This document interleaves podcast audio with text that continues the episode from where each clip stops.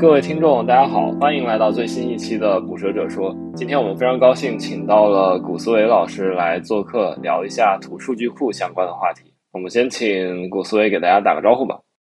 大家好，嗯，非常非常非常荣幸，那个跟我耳朵里经常听的主播就是真能见面，非常开心。嗯，好的，呃，然后另外两位主播是 Adam 和信涛。嗨，大家好，好久不见。大家好，好久不见。对，然后其实我们之前是已经录了一次，但是因为一些各种状况，呃，就又重新录了。对，然后这其实是第二次跟大家打招呼。OK，那我们就废话不多说，今天呃，进入今天主题就是图数据库。我们先请古思维来介绍一下什么是图，什么是图数据库，以及它的一些嗯，对，可以可以先从比比较基础的概念讲。哎。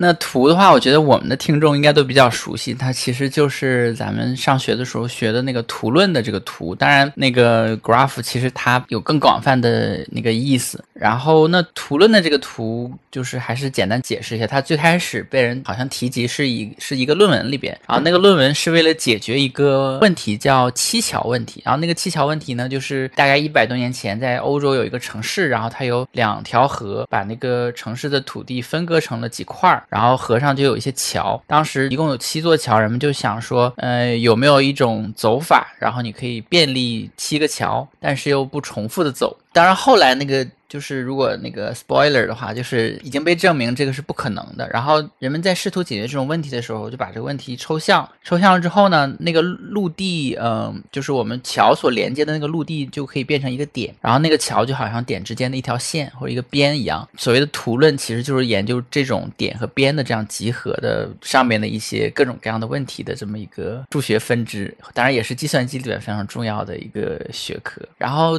图数据库的话，简单来说。它其实，你看维基百科上的图数据库定义呢，就是用来存储以及方便你查询这种图结构，就是点和边的这种关系的这样这么一个系统。那图数据库最开始这个词被发明的时候，是在那个瑞典有一个公司叫 Neo4j，N-E-O，然后就是 For Java 的那个 4j，然后他们最开始就是呃定义了这个图数据库这个名字，然后但是他们在定义的时候呢，其实是把图数据库给狭。义的，或者说进一步做了一个 opinionated 这样的一个定义，他们引入了一个叫属性的概念，所以在他们的那个呃 module 下边，图数据库存储的是属性图，属性图就是刚刚提到的图的基础之上啊，再加上点跟边上带了那种像 kv 一样的这样的一个属性信息，那所以你在图上，呃，就比如说你可以存点上的一些什么年龄啊、性别呀，就是这种的信息在图上。那其实广义来说，这不是所有图数据库的就。是嗯的都是这样子的，不是这么自然的啊。还有另一种分支就叫 RDF，那这个 RDF 我忘了这个缩写是啥，它其实就是一种嗯在语义网络里边一个主谓宾的这样一个东西。那语义网络是什么？语义网络就 semantic network，它是从就是研究就是把这个世界上的知识，然后以这种网络的方式，就实体和关系去组织的。这么一种研究方向或者是技术吧，然后这个与网络图的这个这一套发展非常比较重要的一个节点，就是有个叫知识图谱的这么一个概念。那它最早是 Google 就是提出来的，然后 Google 是想要解决搜索的时候，有的时候涉及到要推理的一些场景，比如说你去搜索姚明老婆的呃年龄，那这个里边那姚明的老婆是谁这件事儿，你是传统的那种倒排，就是你。把你公共领域的这个网页信息。给它 tokenize，然后把它给索引，你是能够找到这么一个知识的。但是那姚明妻子的就是这个年龄，这个涉及到一个推理和运算。你知道今年是多少？知道他的年龄是呃他的出生日期。那这件事怎么做呢？就是 Google 它为了解决，就是因为很多用户并不是会真的用罗列关键词的方式去做搜索，他会搜索一个问句。那 Google 就建立了这种具有基于语义网络的、具有推理能力的这样的一个系统，它。他最开始就是把在写个论文里把这个这个系统叫做 knowledge graph。那 knowledge graph 最根正苗红的那个存储的那种系统，也就通用的系统也叫 graph database。然后甚至有一个产品叫 graph DB，就是这个这个项目就叫 GraphDB，那他们的那个分支就不是属性图的模型。那基本上在图数据库领域，就是这两种都存在。然后，呃，我的感觉是属性图它更适用于就是 module 更广泛的这个数据世界里面的这个图关系，就是你不是一定要把所有的这个，呃，比如说。你的年龄，你可以把它嗯定义成一条边，那也有可能变一条属性。那如果具有能选择有选择把它放在属性上的话，就其实带来了很多的这个灵活性。所以看起来属性图可能更更稍微更流行一点。对，然后图数据库就是这样的一个系统，你可以把你的关联关系的这种数据存到这个系统里，然后你方便你去呃读取。然后它存的时候，因为是面向这种。图就好像我们有有那个文档型数据库啊，什么时序型数据库，就是你的那个场景大量的涉及到这种类型数据的存取。那在表里面存，就是有的时候不是那么直观的去 map，或者是查的时候满足不了你的这个 SIO，可能有一个查询可能跑半个小时能跑出来。对，那所以就存在了这样的一个系统，然后专门用来存这种面向图的这种呃数据。嗯。那可以理解成，呃，传统的图数据库是那种啊知识图谱的数据库的一个子集吗？或者说，呃，就是那种知识图谱能不能用来做那种送外卖给骑手规划路线的那种数据库？嗯。这个也是一个好问题，就是呃，规划路线这个东西其实涉及到另一个类型的 数据库，就叫它也它也不是传统的图数据库。对，呃，它就 geospatial，geo 就是 geography，spatial 是空间那个词，然后 GIS 就是好像这个领域好像 Google 也有一些标准什么的，然后大家都爱沿用那个标准，各种数据库其实都有支持这种的索引，像 Postgres 就有这种 geo 的这种支持。然后像我们的这个项目就是 Nebula Graph，这个是个开源的图数据库，也支持这个东西。所以，嗯，理论上你也能做，它里边你可以定义，就是在我们那儿看来就是属性，就是你一个点上或个边上是可以有折，就是咱们地球，当然只能是地球上的规划路线了，就是地球上的点某一个就是经纬度点，当然甚至也可以是多边形，也可以是线，都可以。那理论上你。如果有就是像你送外卖的那个人当时的那个点和一些信息，理论上应该是可以做对。但是如果你这么硬核的，就是完全用来规划信息的话，可能就直接用那种专门的 Geo 的那种，就应该是比较更适合。嗯嗯。呃，刚刚举的例子呢就不太恰当了。其实我想问的是，那个知识图谱能不能当成一个传统的图数据库来用，就是做那个像社交网络的那种关系的那些东西，还是说这两个场景不太一样的东西？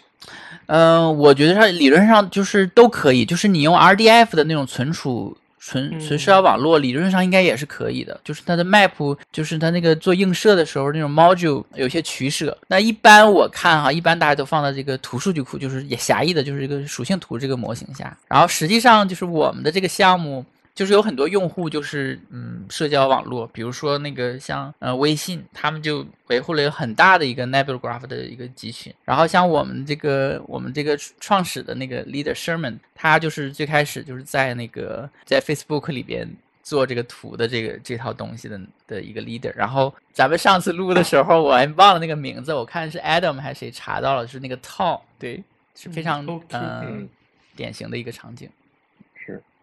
对，就我们之前那次录的时候，其实你有提到，就是微信用 Nebula Graph 来做存储的一个例子，这个可以给听众们再讲一讲，也很有意思。对，嗯，我想想啊，他们那个场景里边好像是把用户，就是他们是每一天把他们所有的数据从他们自己的那个 single source of truth，我估计那个应该是一个关系型数据库里边提取出来，说选可他们关注的那些点跟边，然后做一些 ETL 的一些 pipeline，然后每天一次放到这个 Nebula Graph 里边，然后他们可能我就是，但具体的那个场景呢，他们其实有有做过一两次分享，他们也给我们贡献了很多重要的 PR，原来。具体的具体用在哪个场景好像没有说特别细，但我猜想有可能是跟就是呃风控或者是跟好友推荐有关系。呃，好友推荐的话，就是咱们可以映射到另外的一个场景，就我们上次讨论的时候，好像也是 Adam 提到的，就是比如说像 LinkedIn 里边那个几度的好友这种的。就是你一个人，他跟你是你好友的好友，那就是两跳。但是你要再判断一下，你俩之间没有好友的一跳的关系，那这个查询就是就能得到你给你两跳的非好友的一个查询。对，哎，微微信有这种呃好友推荐之类的东西吗？嗯，微信有一个场景是公众号上会显示你有几个朋友关注。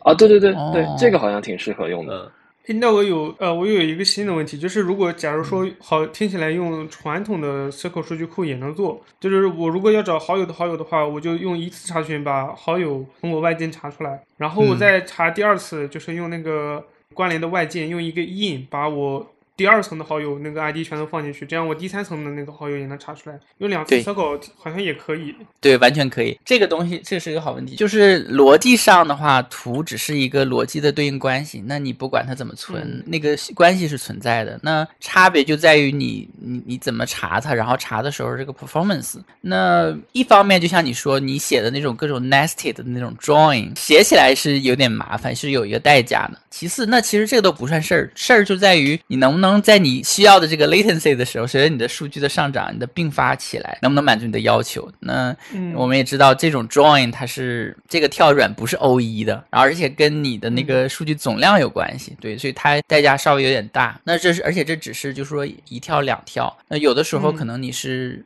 arbitrary，就是你可以是任意一下，你想要做任意一条一个可变的，或者是你有的时候你想查，比如说两个点之间的。很多种关系或者任意的关系，就是他们之间可以怎么样的连到一起？就这种的话，用 SQL 表达是不好表达。嗯，再一个就有的场景，你可能呃在 SQL 里边，在那个表结构里边就是一个 AP 的，不是实时的查询，或者查不出来。然后在这边有可能是实时的，所以这种就看你的业务的需求。诶，那对于呃 GraphDB 来说，就是因为 SQL 你多查一层，你要多一次 SQL 查询嘛？那对 Graph 来说，就是那个边两个点之间的无论有多少条边，它的成本是不是像这种 O(n) 增长的吗？甚至 O(n) 方两个点之间就是就两个确定的点之间的边，如果增加的话，在我们这儿也是很便宜的。但是就是说，你总量，就比如说你来 Module 这个嗯运动员或者用户，你的用户如果是十万和一万的话，那如果查用比如用户之间的关注关系，那如果你是。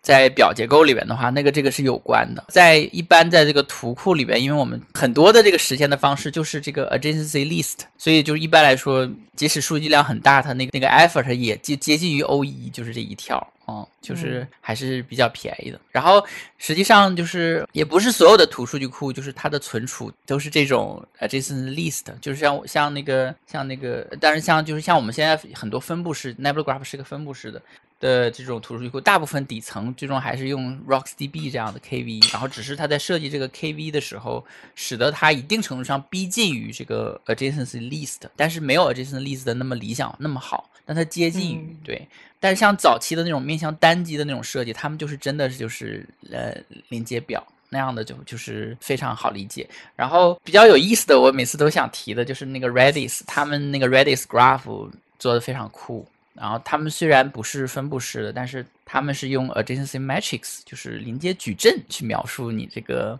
整个图上的点。那这样的好处就是，有的时候你做复杂的图的一些 pattern 的 matching 和算 computing 的话，它就变成了这个矩阵的运算，就特别神奇，特别我觉得特别酷。但是有点可惜，就是他们现在已经 Redis 本身是放弃掉这个项目，但这个项目还是开源。嗯，哎。我又有另外一个问题，是因为刚刚提到那个 Circle，如果用写这种会比较麻烦嘛？那 Graph GraphDB 它的查询语言是怎么样？是每一个 GraphDB 定义了自己的一个查询语言，还是说像 Circle 那种有那种标准的，然后每一种编程语言去针对那种标准的，嗯，来实现自己的语言的 SDK，就可以对接所有的 GraphDB 了？啊，对，这个还是就是 GraphDB 的，就是这种嗯图数据库一个形式的一个特点，特别的地方就是，比如说我们知道像这个时序的话，它就是你可以支持 SQL，因为本质上也是表结构的，或者当然你用那个 Prometheus 那种查询语言，嗯，就是比大家都基本上都是比较统一，就大家都认用这一一两种就可以。但是图这里边就有稍微有点百花齐放。然后就说起来图数据库，就是它其实最早。就是就是之前，那我有听过一期 email，就是那个呃 Newfoundland 的那个创始人，他的参加的一个播客，他有分享，就是说他们是在二零一二年左右的时候，因为做一个特别的业务，然后定义的这个通用的这个这个库，后来就转做这个 Newfoundland 这个第一个图数据库，他们造这个词儿，然后他们就想，就是说，呃，随便跟一个在一个学校里边跟一个人说，哎，我们最近在用图数据库，然后。让就想让别人听起来就好像哎这个词虽然我没有印象，但我好像是听说过，说哎我可能在学校里学过这个词，就叫了这个名字。然后这个名字我觉得起的挺好的。但是其实最早 就是数据库，我们关系型数据库、表结构数据库还没有之前，好像世界上最早的数据库就叫 Network Database，好像叫这个词哈，就是它其实就是面向这个关系去存数据的，因为我们这个世界其实按照 Network 去 mapping，其实更自然。嗯，就好像那个。就好像那个 macOS 里边这个鼠标的这个滚轮的方向一样，就是我记得我小的时候最开始让我的那个长辈儿，还是我第一次接触鼠标的时候，我们想要滚那个滚轮的方向其实是那个 natural 的方向。后来我们被微软给训练了，然后不习惯这个 natural 方向。然后类似的就是在在最开始的时候，人们就定义了这个 network database，但是后来就是我们都知道了，就是我不知道 IBM 还是 Oracle 他们。什么就是发推动了这个呃表结构，然后后来 SQL 有了 ISO 的标准啊，所有人在存储系统里存储状态的话，都把它硬压成这个表。当然那个也是很合理的，就是你尽量那时候 disk 也很贵，然后你尽量就是复用他们之间的一个关系啊什么的。但是就是图数据库哦，我刚才这个问题是什么来着？Sorry。啊，那个是不是图数据库的查询语言也有一种标准，然后每一种编程语言去可以去兼容这种标准？对，但是图数据库呢就没还就是图数据库里边是也有一个标准叫 ISO 的呃 GQL，那这个 GQL 其实就发展非常晚，然后基本上可能去年吧才有第一个 draft，但是市面上是没有任何一个 implementation 的。然后当然我们团队其实是我们的那个 implementation 可能。明年可能会发布，就是我们已经基本上实现了。然后，那在这个这个，因为当时我们知道，就是 ISO 的的 SQL 其实大力的推进了这件事儿，使得各种厂商很容易就是兼容。那在我们的 GQL 有之前呢，就是这个领域就是有最主流的有两种，一个是那个呃 Neo4j 他们定义的一个叫 Cipher 的一个语言，Cypher 就是 Hip Hop 里边那个 Cipher。然后这个语言它是一个 Declarative 的。这样的一种表达，然后他描述这个图的 pattern 的时候呢，用的是这种 ask art，就是一个一个小括号表示一个点，然后两个减号表示一个边，然后有大于号小于号用来表示方向，然后中括号表示那个边上的一些类型啊属性的一些数据，对，就非常自然。就是他描述像刚才咱们说的那个几跳的话，就是很简单就能写出来，就没有任何不需要，因为不用没有。表的这个 burden，所以你就可以比较直观的去表达这种模式。然后另外一个比较流行的是那个 Gremlin，Gremlin 它是一个有点函数性编程，面向过程的那种感觉，就是它也有很多好处，也有很多人很喜欢，因为它有特定的一些表达的模式，用它表达更直观，就有一些迭代性的一些东西，对。然后实际上，在这个基础之上，各家都有不同的那个表现形式。像我们还定义了一个叫 NGQL，然后我们用的那种方式是有点类似于 SQL 的那种那种表达，但是我们引引入了就是 Unix 里边那个 pipeline，就那个竖线，然后你可以用竖线叠加各种的那个输入输出。对，然后当然我们也实现了，我们后来因为大部分人用 Cipher，我们也支持了 Cipher。然后像嗯呃像 RDF 的那一条，就是语义网络的那个。知识图谱的那个存储呢，他们有一个标准叫 Sparkle。那这就 RDF 那种格式，它是一个标准的 XML 的一个拓展。然后它那个 Sparkle 也是面向这种 XML 的那种查询，那个是有标准的，也是挺流行的。然后像纯的属性图的话，也有好多种查询方式。像比如说 Postgres，它最近它在上面就像类似于那个 Geospatial，它也有一个 Graph 的一个插件。然后它那个里边也有一些特定的那个在 Postgres 上的一些对于 Circle 的一个扩展，也不错。然后像那个 dgraph，他们扩展了 GraphQL，对，就是百花齐放的样子。嗯，哎，那编程语言在用这些的时候，它的接口一般是让那些编程者直接去写这种查询语句，还是说有那种 SDK 用它语言 native 的 object 来组合成那个？然后，然后还有返回的时候，返回的是数据结构一般是序列化成变成一些 native 的，像 Python 的一些 object，还是说？有那种类似 JSON 或者是其他的那种通用的数据格式呢？这个其实现在是没有一个通行的标准，对。然后这个应该跟那呃跟 SQL 的情况类似，就是说，嗯，一就是你可以有那种，就是我当然我们叫 GRM，就是类似于 ORM 的这种方式。然后你利用你那个 native 语言的这种的对象的方式，然后快方便的写你的这个查询。那有的时候呢，你知道图的这个查询怎么说？它的这个模式有的时候不是 linear 的，那所以就是在我观察，就是在图数据库领域，大家手搓用原始查询语句的这种的比例要大于用这个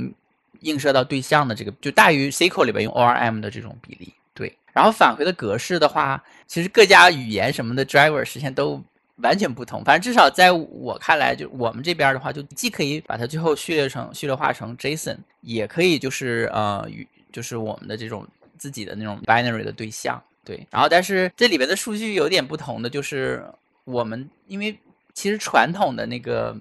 即使是 NoSQL 的那种数据库的话，它只是场景不同，但返回的数据其实都是基本的数据类型，就是那些类型。但是在图这个里边，你是可以直接返回。点边还有路径的，那这个相当于是一个就是 composite 的一种综合型的类型，这个应该是一个比较特别的。当然，那个当然就类似了，类似于那个 geo 的，就是地理地理的那个也，他们里边也有特定的类类型，比如说这个点啊，或者是那个多边形，对，有点类似这样。嗯，我感觉图数据库就是听起来就是现在很百花齐放，然后啊，就是各家都没有一个统一的标准。然后刚刚有提到，我觉得如果如果您说，您说，嗯，啊，您说吧。啊，对我，我有一个问题啊，就接着刚刚说的，就是有可能会返回一个，比如说返回一个路径，或者是返回一个子图。那这种情况下，是不是也意味着你用的不同的图数据库，其实返回的也是很不一样的数据结构和数据内容？它可能是实现是绑定的。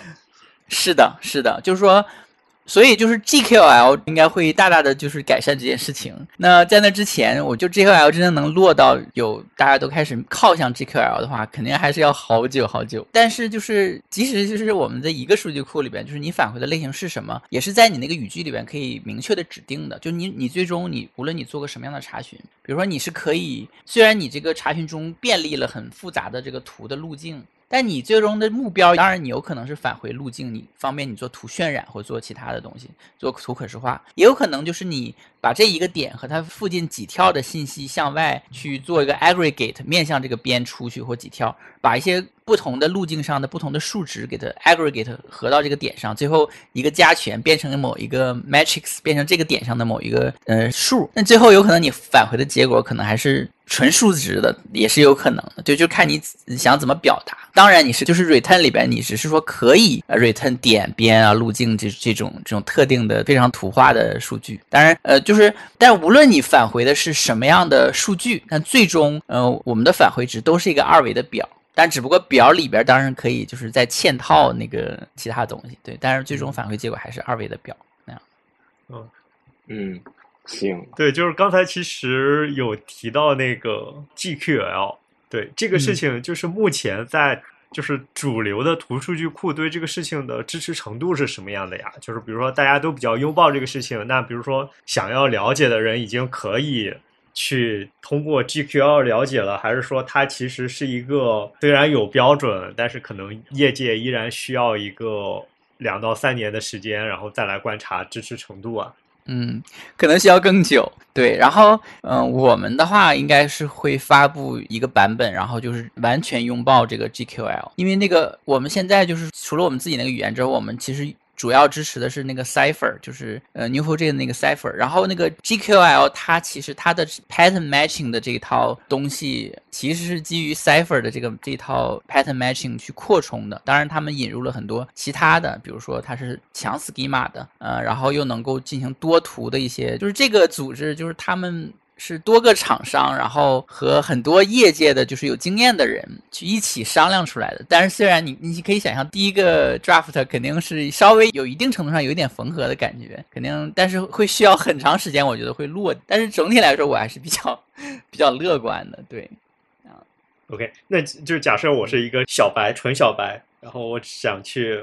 了解的话，那我理解其实是可以知道有这么一个标准还在起草制定阶段。对，然后对，因为具体的学习还是要看某一些你想用的图数据库的，呃，它原生的一些 query 的定义或者是它的实现。对，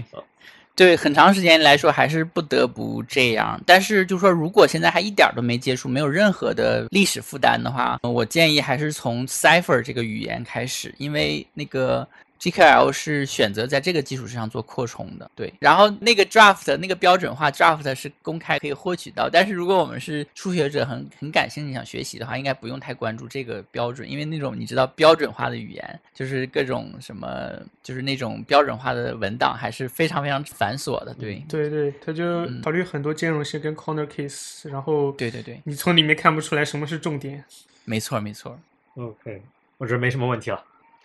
行，那我们下面就聊一下图数据库和大语言模型的关系吧。因为在普思维列这个提纲之前，我是完全没有想到这两个东西之间其实是有关联的。因为也是比较巧，我们之前请那个一个做 vector database 的同学，然后来我们博客也聊了一下。因为 vector database 其实大家就可以很容易理解，它和大语言模型之间就有很强的关系嘛。因为你的东西你要去向量化，那你就是要自然要用到 vector database。那我还是比较好奇，就是说图数据库和大语言模型之间到底是怎么样产生联系的呢？嗯，对。然后这个说点有点那个蹭流量的那个感觉，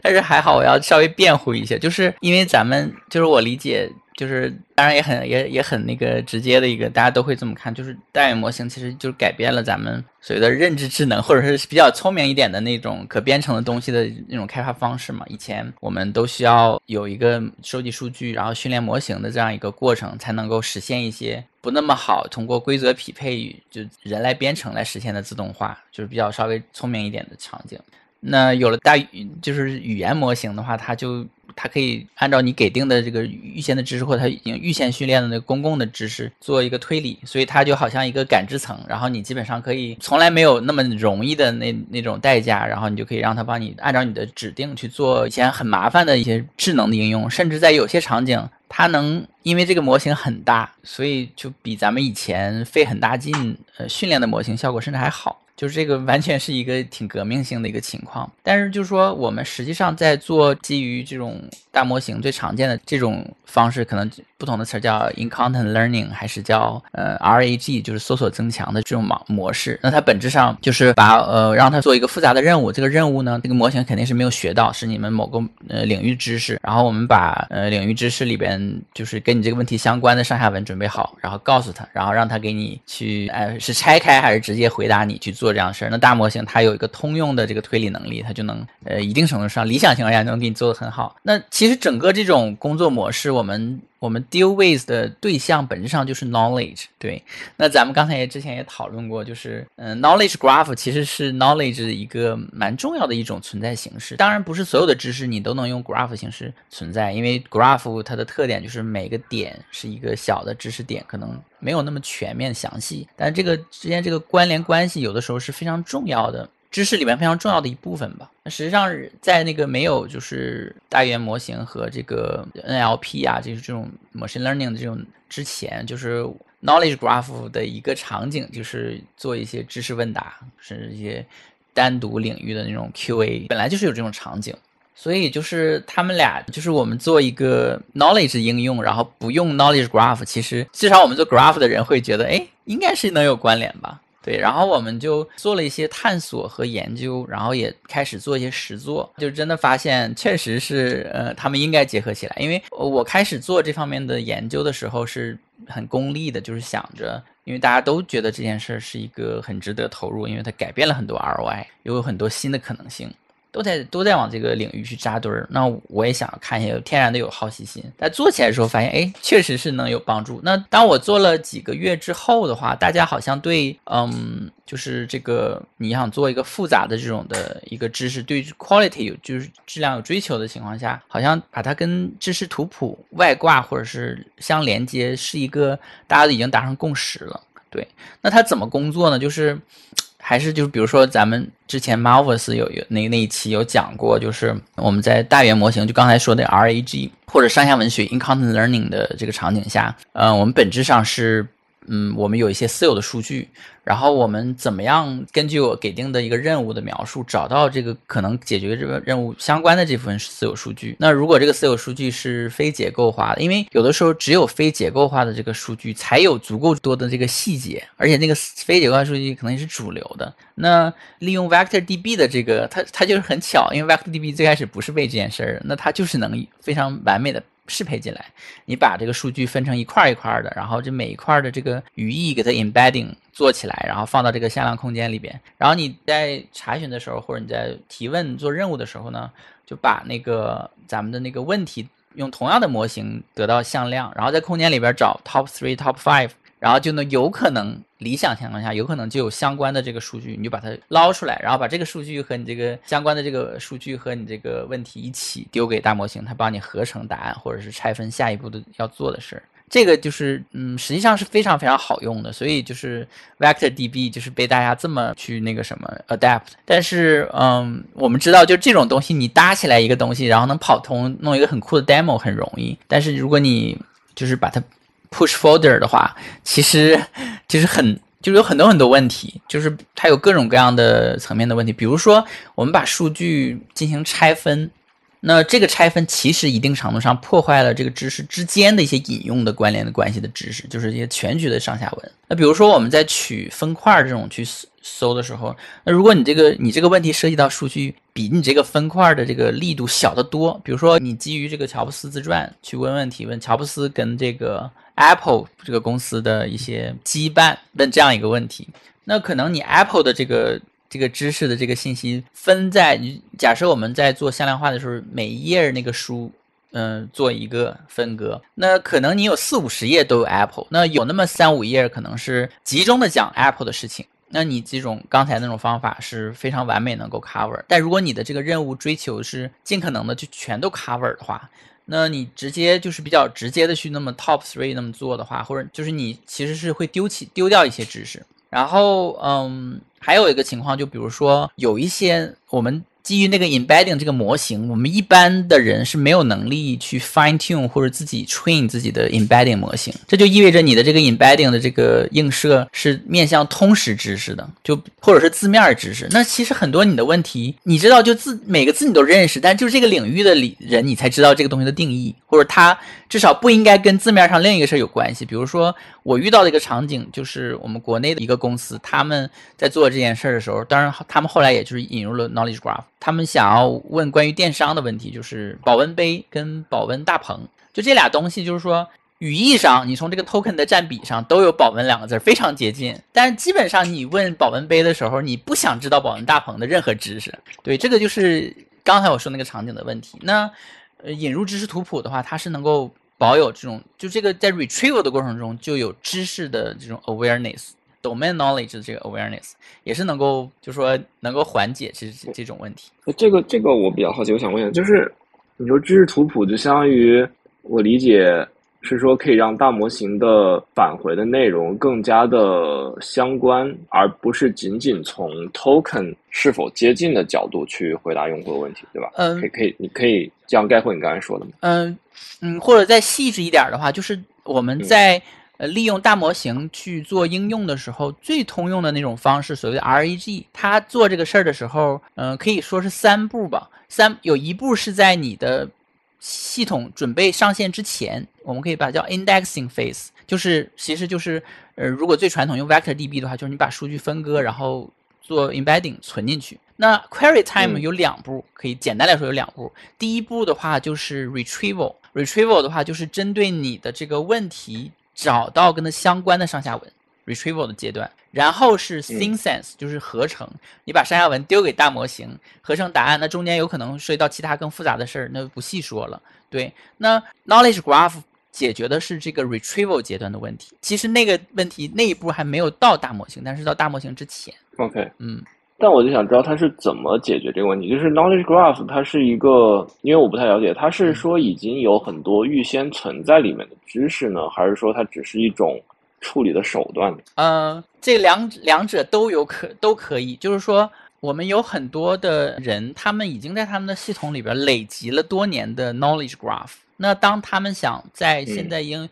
有了大模型了，他们以前能做与不能做，做的好与坏的这种事情要 revisit。那现在我们一一定程度上引入大模型，但是如果这种情况下他们已经有了一个 knowledge graph 的话，这件事情可以做得更好，就是你可以既依赖 knowledge graph，又依赖其其他的数据做个 embedding，然后一起做会做得更好。一会儿我可以说一下是怎么做。那还有一种方法，还有一种情况呢，就是我就是在用呃把我们的一些海量的文本数据或者其他的数据 PDF 什么的，然后利用这个向量化做我们的知识问答。那最简单的场景就是知识问答。对，那有一些问题的话，就是我们同时把这份数据再抽取成这种知识的这种表达，然后存到图数据库里边。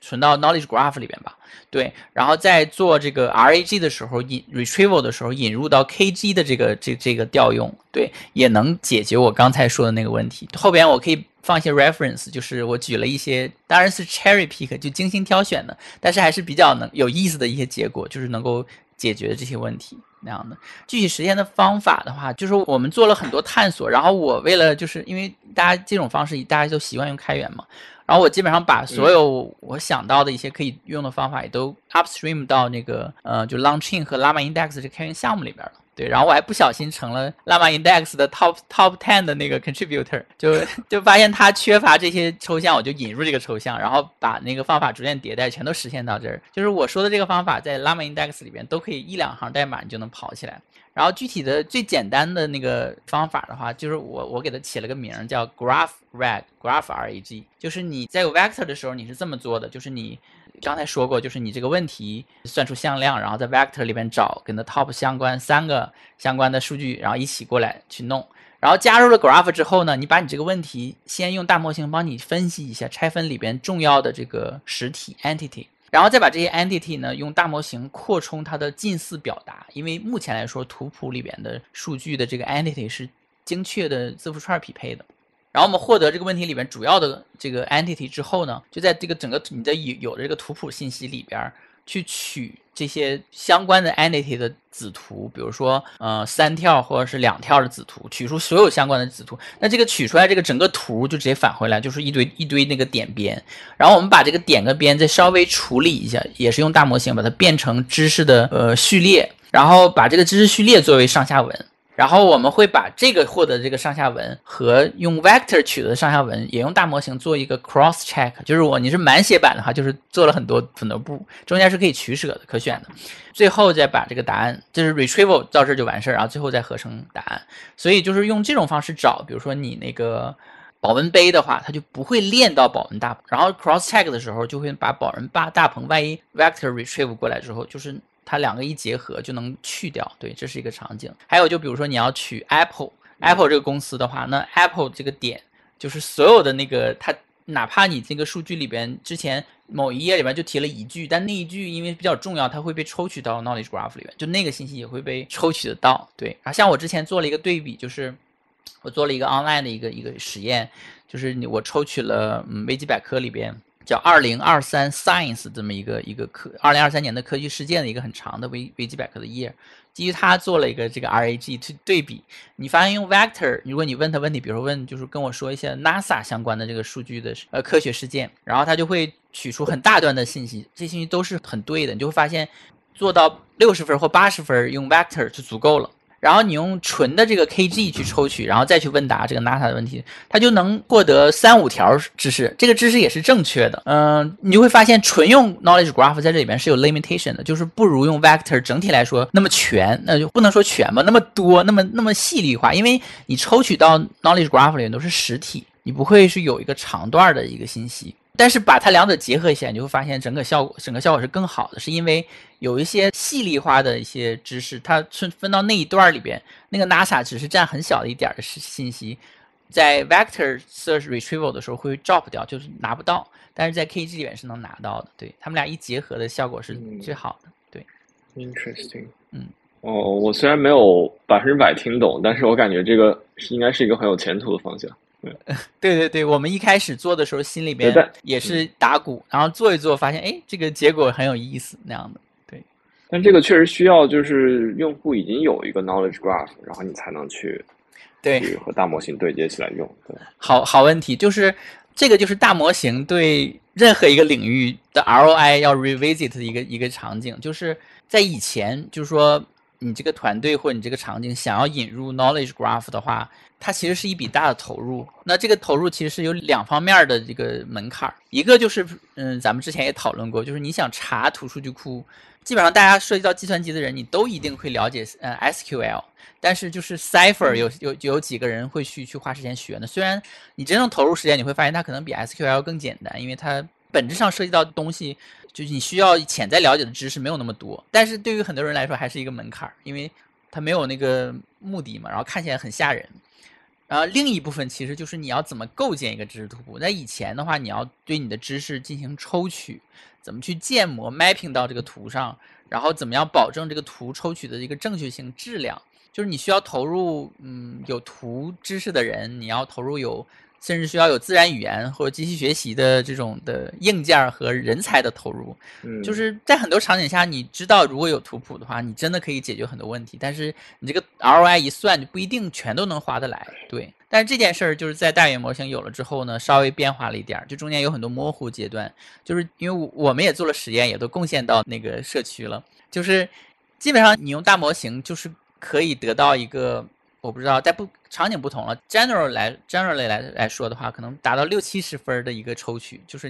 你用了，你只要把你的这个 OpenAI 或者是那个 key 放进去，或者当然你自己部署也可以，然后把你的数据扔进去，写两行代码，它就帮你嘚嘚嘚嘚嘚帮你抽取知识，然后存到这个比如说 knowledge knowledge graph 呃 Nebula Graph 里面，然后就是只需要花点 token 的钱，而且这是一次性花费，就是 indexing phase，就这个投入和和之前就完全不是一个数量级，对对对。非常不一样的一个场景，这个其实和你之前说的把那个大模型和知识图谱用又是不同的阶段。这个是在去建立那个那个那个知识图谱的时候，你也可以用大模型，就是 populate，就是把数据填到这个知识图谱，然后之后你再去，就相当于之后你再想想去查询的时候，然后又通过大模型去，我我理解是去构建一个更好的类似于呃查询的 query 这种感觉是吧？然后对对对对，相当于你在你在你在建立和使用。知识图谱的过程中，你其实都可以用到大模型。对，就是很多领域，对，就比如说，就是因为我刚才说，就是简单的你用你用大模型帮你直接做抽取，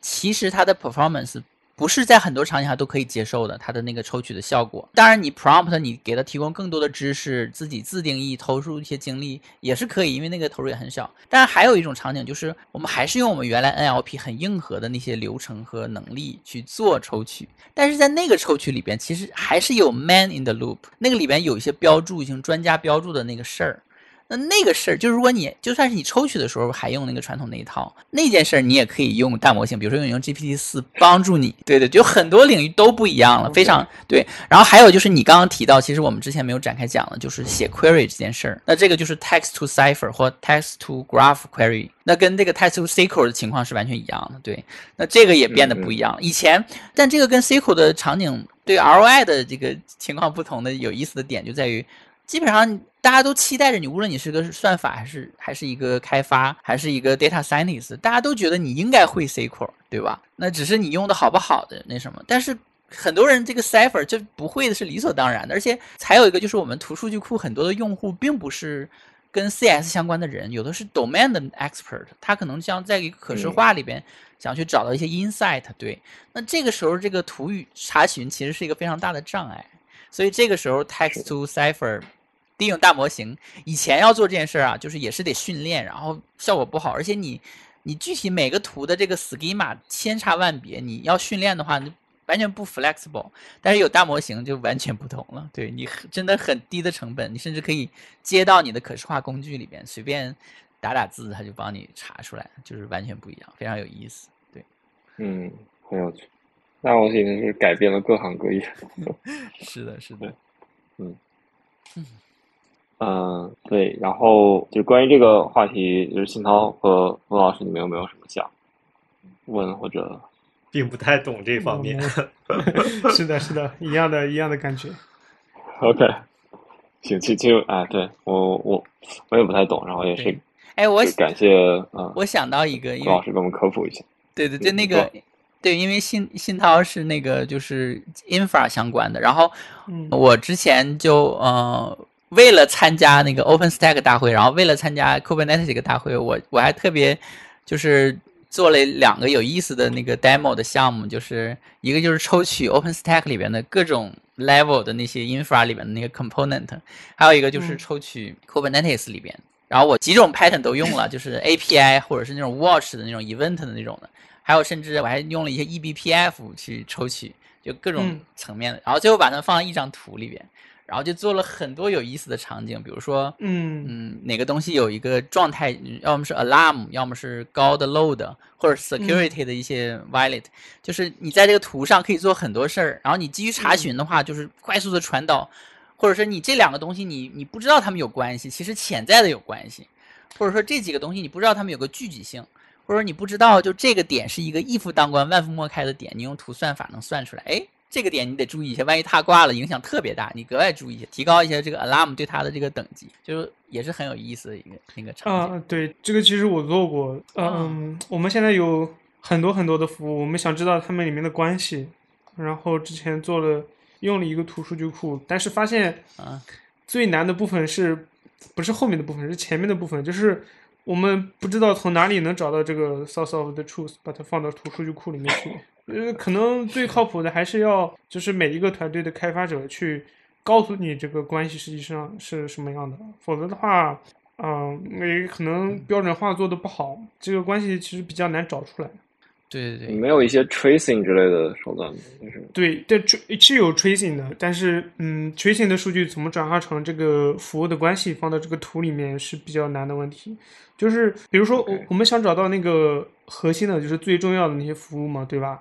嗯，你你怎么来判断呢？就是如果你按照 tracing 的那个链路来判断的话，比如说它可能这个服务每一次都调用，嗯，好几次一个查询的服务，但这个查询其实不重要，它如果挂了的话，用户还是可以在网站上买东西，这个确实就不是一个很重要的链路。但是有一些它是非常重要的链路，但是它有缓存，就是说你发现这个应用去调用啊，比如说 x y z，它调用 x。只有百分之三十的，它解决一个请求才会只有百分之三十，它会调用 X，但是这个 X 如果挂了的话，百分之百这个呃业务会挂掉，因为它可能只有百分之三十会需要这个请求，其余的都是通过缓存或者是其他手段，它不需要去请求，但这是个隐藏的核心链路。所以我们发现卡在这里了，就是就是业务治理是一是一个非常非常难的问题。有的时候会冒出来一些服务，我们都不知道这个是一个这么重要的服务，它如果挂了，好多东西，其他东西都会挂。是，就是真实世界的话，很多东西真的很难，而且它除了图之外，还有一些数据型的或者隐藏的一些重要性什么的。对对，嗯，如果做好的话，因为我经常在那些像是 Datadog。或者其他做一些那个就是类似于 APM 的这样的东西，他们做那种分布式的 APM，他们能给你告诉你这个啊服务之间的关系啊，服务之间那个调用的容量啊这些，这个看起来很酷，但是我我觉得做到做到那样很难，他们可能也是那个 case 也是进行挑选出来的，用用来做做营销的。那实际上，对，实际上你你用微服务把那个一个业务分到不同的团队去用 RPC 来调用。这个治理起来其实是比较困难的，现在现实世界，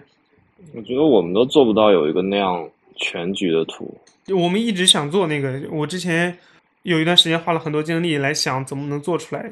最大的困难是你很难拿到一个靠谱的 source of the truth。嗯，而且这个事情你是不是比较难从代码层面去做分析啊？因为比如说，对对，我我对我同一个业务。我就是我同一个业务，可能两个场景用的同一个下游接口，对它的依依赖程度也是不一样的。A 场景下它可以跪掉，是的；B 场景下它是不能跪掉，是的，对。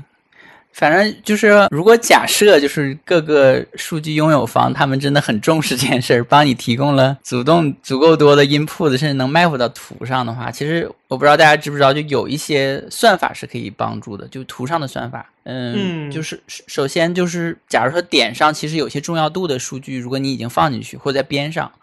百分之多少，然后你比如说有一个算法叫好像叫。Betweenness connectivity 还是 Betweenness centrality？那它这个算法就是描述每一个点处在另外两个点之间的这个路径上，然后它是那两个点之间最短路径上，你多大程度上处在这种几率？如果它是迭代这么算，在全图上，那如果最后算出来就每个每个点有个值，那那个那种的算法的那个重要度的话，就一定程度上能反映就是一夫当关万夫莫开。当然，就像熏陶说，首先你得 mapping，就是你得你得真的有这个 domain knowledge，他们得支持你把这个 mapping 的这个东西，比如说这个边都是真的重要的边。其次就是他们有些隐藏，像什么 cap cache 啊，然后百分之多少的这个 workload，就这些信息如果真能拿到放到边上的话，就有些这种重要性算法，它中间迭代的过程中，边上是有 weight 的，就是是能考虑进去的。对，但是说起来容易。对对对，嗯，假设前面那个最大的问题我们能解决，能把这种数据放到图数据库里，那它的价值就非常非常大。比如说有一个场景是，就是公司的业务越来越复杂，假如说有一个业务挂了，它会引起其他所有的依赖方都都报错嘛？实际上这个在处理起来，用户那边我们的监控就看到，比如说某一个业务现在挂了，然后后面现在比如说有七八个应用，甚至十几二十个都在报错，然后找到到底是哪一个应用是真的是 root cause，其他的应用都是现象，还是说对吧？就这个非常非常非常非常难找，就是只能说，比如说有的团队。最先发现我们的服务有问题，然后他们去查查查，查了半天发现不是问题，是上游引起的，然后上游再去查，然后又又发现不是自己的问题，最后找到那个核心的问题，一个应用可能它的开始挂了，就然后再去修这个。但如果有那个我们有这些关系了，有这个图数据库了，比如说现在有十个应用在报错，然后那个图数据库能告诉你这十个应用的关系，你就会发现你直接去查最前面那个在报错的应用就可以了。对，没错，嗯。嗯，对，哦，经常去手动 debug 这些。对对，我们现在也是要找到现在在保存应用那个根因，然后再去前面去它的依赖再去找。现在是这样。除了除了呃，我们的 source of the truth 这个比较难梳理出来，然后还有一个问题是你梳梳理出来，它那个应用的关系在变化，有可能它今天的依赖是这样，它明天可能就就变了。对这个一致性，就是真的要让它能够真的有用的话，你就要把它当做所有 single source 的数字同步的那个来源，维真的去维护它，才才有可能有用。我觉得，我觉得这个东西你可能很难从一个外部系统去做，你必须要就比如说，假设你的这个你用的这个 RPC 它自己就带一套这样的监控。然后它就做进去了，然后你才可以去比较好的用。我觉得从外部做实在太难了。对，就这个情况有，嗯呃，sorry，监控跟 tracing 现在是有的，就是我们能看到所有在报错的应用能找出来，我们也知道。对，我的意思是，它从底层去支持你实时的把这些数据拿出来，然后去用一个呃，比如说统一的方法去，不论是展示或者是去呃做些 processing 这种。是像像那个我做那个 OpenStack 的那个那个 demo，就是在那个嗯 OpenStack 基础设施内部的 RPC 的那个框架内部，一般它用 Message Queue，在那里边它有一个 Notification 的一个接口，你订阅那个的话，所有资源的变更自动的就就更新过来。对，就这种的话还是对对对。然后就这个场景其实也跟那个就是数据学员的那个管理是非常像的。然后你看，就是数据学员的这个领域，就是有一些开源项目，他们就是把这个图数据库作为单一的这个最终的管理的持久化。然后它那个项目，这个项目里边大部分的 effort 都是跟各种常见的数据源的这个 metadata 之间对接。然后你，然后它会自动的，有的是这个 pooling 的，有的是这个呃 pull 的。呃，push 的，它就是把这些东西都接过来，然后同时人们在管理，比如说你表格里边的 schema 的变更，还有它的解释东西，大家都用这一套系统。那所以大家就是自己有各种各样的那个什么 DAG pipeline，各种各样的数据源，各种表，这个信息大家都不会，比如说上过时的文档里搜索，或者在 Slack 群里边喊说，哎，这个表是谁管了，我能不能删或怎么着？对，就是理想情况下，大家用这套系统，就是是是是是可以管起来的，对。但具体要真的实现的话，就真的很难。你要保证你没有例外，所有的东西都是 consistent 的，对，就是，然后所有各方都支持你，就都接入到这个里边，就是真的不太容易。哎，说起来这个这个对接，我想跑个题，我觉得那个 Prometheus 现在监控他用那个 HTTP 这个想法简直是太天才了。就是他不是要监控所有的东西吗？就无论是 MySQL 应用，像 Redis 或者是甚至是一个 SDK，你只要暴露一个 HTTP 的 endpoint。然后 Prometheus 过去采集你的数据，这样的话，无论是什么，就是它返回的是一个 HTTP 的 response，然后就可以被监控起来。这样的话，Prometheus，你你是说它用 HTTP 协议这点很天才，还是说它暴露一个接口这点？啊，暴露一个接口，就是说，比如说我写一个应用，我想被监控，我不用，我不需要。我甚至不需要引入它的 SDK，我自己写一个 HTTP 的 endpoint。这个对 agent 我盲猜一下是从我司学的，因对为我司所有看到服务都是这么做的。对，对我觉得这个想法有一个太好了。嗯甚甚至说有一些软件它不支持 HTTP，但是它有日志什么的，你可以写一个单独写一个 HTTP 的服务，然后收到 Prometheus 给你发的 HTTP request，你实时计算出来，然后再返回给的 response。这样的话，嗯嗯基本上监控什么都没有，都没有什么太大的转换成本，而且对于 Prometheus 来实现，它就可以非常非常简单，它只需要去采 HTTP 的数据就可以了。嗯而而且啊，它还没有那个被 overload 的风险，因为 HTTP 它主动一个一个去采集，你也不可能 overload 它，因为是是采集端它自己可以控制压力，它如果太多了，它就慢一点采，比如说二十秒再采一次之类的，嗯嗯，这个设计非常厉害。是的。啊、o k 我们也聊了差不多一个小时，然后我们可以先暂时 离开图数据库这个话题了。对，另外一部分我们其实想聊的是更更多关于古思维老师在开源以及就是其他一些，比如说像开发者关系领域的一些工作啊，因为因为这部分也其实很有意思嘛，因为呃，Nebula Graph 是一个就是这整个项目是完全开源的，是吧？我理解。呃，对，这个就是 Nebula Graph，它嗯，图数据库本身是开源的，就 Apache 二点零，对。嗯然后它这这个所谓的生态里边有各种各样的工具，大部分是开源的，然后有少部分呢是这个就是 Preparatory，就是所谓的企业版才有的。啊嗯嗯嗯嗯，对对对，就是就是，其实我们大部分人都不会在一个这种纯开源的公司工作嘛，然后所以你可以来分享一下，就是这种工作体验嘛，就有什么有什么不一样的地方？嗯，对，这个就是说，嗯、就就是我我我很向往，就是做开源，然后加入开源呢，就是也跟我就是 听你们的播客有关系。然后我应该是在对 对对，在不是说，因为你们就说了很多，我记得我印象就是，比如说新涛做那个呃 iRedis 啊什么的，还有你们做的一些分享，我也去看。然后我记得你们 Like 九 M 你有就是说过那个呃 cy 是叫 Cyber Brain 吧什么的，Cyber Brain 对对对对对对。然后你们还采访过 PinCap，就是去 PinCap 的那几个同学。然后我当然我我在另一个播客，就是那个 T Hour 里边有有有听过一期那个就是。就是有一些积累，然后突然间有一次我在地铁上，然后听到那个呃东旭在在 T Hour 那一期，就是对，我们都听嗯听过那一期，对，然后他大概就是他的那种感觉，那种热情，就是就是突然间击中了我那种感觉，我突然间就是身上一麻那样的，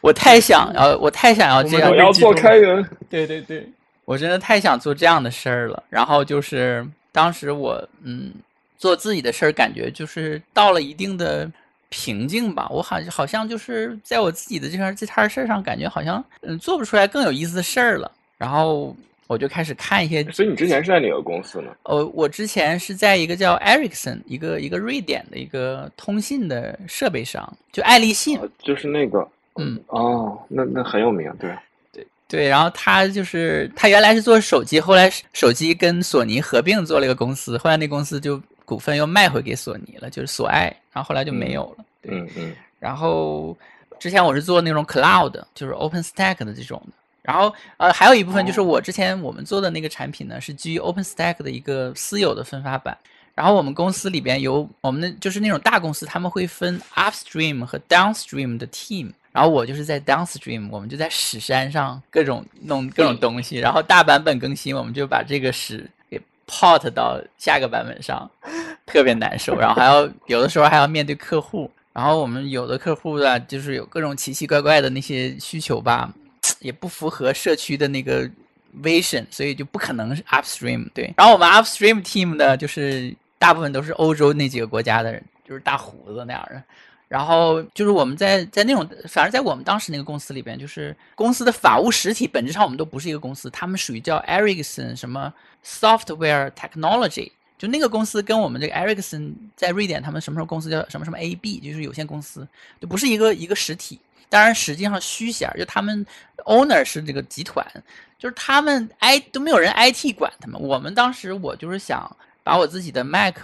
或者 Linux 办拿到公司办公，我做了很多很多 hack 的事，很难受。然后就他们随便自己自自己电脑装什么系统都可以，然后他们不需要面对客户，然后就每天就在社区里边，嗯，做贡献，保持影响力。然后有的时候我们希望他们怎么影响社区，我们就讨论一下。他们也都是最牛的那波人，然后有些问题有时候他们会跟我们解答一些什么的。对我就超级向往他们的那种生活那样的。对。然后后来等我有机会换一个机会的时候，我就去去找这种开源的这种这种机会。对，所以你其实并不是对图数据库特别感兴趣才去做图数据库，你是恰好这个是个图数据库的开源项目，所以才去了。对，这又是另一个故事，就是 就是我我的本科学的是数学，然后在我们学数学的人眼里，所有其他的理工科都是 application，就是我们觉得数学是。我们觉得数学才是 the source of science。如果一个人你竟然可以毕业之后 full time 的从事数学相关的工作了啊，在我们心里好像就觉得很酷那样的。然后我其实工作了，我之前在 Ericsson 工作了十年，快十年，九个月，九年半。十年。对对对，对。我去。然后我其实就是根本就没有从事数学。然后我有一些好朋友，他们现在就是咱们中国数学的骄傲，我就特别羡慕他们那种那种感觉。当然，我肯定是因为太菜了，就没法那什么。但是图这个东西突然间就击中了我，就是哎，以前我们学过图论，然后就是这个 graph 好像跟我们的数学沾点边儿，所以当时我一看到的话，我就是比比较那个就是亲切那样。对，然后还有一部分原因呢是，就是我我当时加入我这个团队，那个角色叫 developer advocate，就是所谓的开发者布道师。那这个工作其实也是一个。挺少见的工作。然后我其实是因为参加 PyCon 的时候，然后当时 AWS 台湾有一个一样角色的人，他在台上做分享。然后他就是做 cloud 背景，跟我有一些共鸣。然后我就发现这个人，他那个状态我很向往，因为我发现我自己有一点点那个叫什么 teacher personality。就我虽然不喜欢重复的，就是当老师，真正当老师，但是我在我们公司内部有的时候有机，但凡有机会做技术分享的时候，我都干，有时候干一晚上，就为了写一个很让他们很好理解又很酷，顺便就是耍个帅的那种小 demo。然后比如说就是之前训涛，我记得他有做分享。就是他那个，呃，在那个呃 command line 里面做 slide，我就就这种事情我很愿意做，就很酷。然后我有的时候就觉得我很有热情，我很愿意帮助别人。然后我就发现他跟我是相通的，我觉得他的这份工作，你全职的写代码，然后帮助别人。然后你又不用管史山，我觉得这个太酷了。对，这是最关键的。对对对，嗯对。然后还有一个呃原因就是，我发现就是我在 Ericsson 工作了十年，但我是到一六年，我是一一年开始工作，我到一六年、一七年才开始就是成为一个开发者。我之前做的是我们就是电通信领域的。工程师，我们做的是就二 G、三 G 打电话发短信的那些那一摊事儿，对。然后我是自学，就是当然是从 Python 开始自学，就是编程开始，就是给我们周围很多事我不想重复嘛，然后很多很恶心的事儿我不想就是手做，然后一点点的就是帮助别人做了很多工具，在内部有很多客户，我觉得很有成就感。对，然后但是我觉得我就是作为一个 CS 的背景的领域人，我的那个基础和一个水平很有限，但是我。之前就是，嗯，因为我也不知道，可能就是我比较有有热情吧。就是我，嗯，后来开始做开发者的时候，在 Ericsson，在我们内部，我其实是做到一个蛮重要的一个角色，叫 System Manager，就有点像我们那个产品里边的架构师。当然，我们那个架构师核心团队可能有七八个人，我是就是中国的这边的这个人。然后我就觉得我的这个水平，我要去卷国内的面试，做一个 developer 的话，我可能。我的那个 impact 很会很小，但是相反就是 developer advocate 可能会有能帮助更多的人，然后你可以影响到更多的人，对，所以综合以上的话，我就当时就在看，要么在看 developer advocate 的的那个 role，要要么在看呃 open source 的 role，然后刚好我现在这个团队它放出来一个 role 呢，就是这两者的交集，然后又跟数学有关。我当时就是躺在床上，突然坐起来，我在那个 V2EX 上看到了这个 JD，我说我不能 afford 丢失到这个这个机会，我就我就赶紧请了两天年假。然后就是扫了他们这个项目的什么，就是文档。我当时还看了一下这个项目提交的时间，我就发现他们周末真的不提交，我就放心了。对，然后然后我就那个嗯，用两天时间写了一个小 demo，写了一篇文章，然后用我记得当时我做了一个 Pokemon 的一个问答的一个知识问答的一个一个应用，然后丢给他们说，哎，我真的太想加入你们团队了。对，然后后来就他们就是选择让一个没有这样背景的人，然后开始做这个事儿，然后就开始搞这摊事儿了。对，算是有点幸运。对，啊，他们当时有多少人啊？就是你加入的时候，我加入的时候好像是有五六十人。对，现在我们差不多能有八九十人这样子。对，稍微嗯多了一些人。对，呃，到现在多久了？然后跟你当初的期望有就是符合你当初的期望吗？嗯，我现在是有差不多两年半了。然后我当时加入的时候，就是我就觉得我一定要去，因为我就可以白天做开源的事儿。然后我们原来在以前的公司，我们做 downstream team，我们理论上是不允许签开源项目的 CLA 的，就是就是真的没法没法，其实晚上也没法真的贡献到大的项目上，自己自己写倒是可以，对。然后当时我其实开始做这个事之前，我也有担心，因为我这个肉不是 developer，是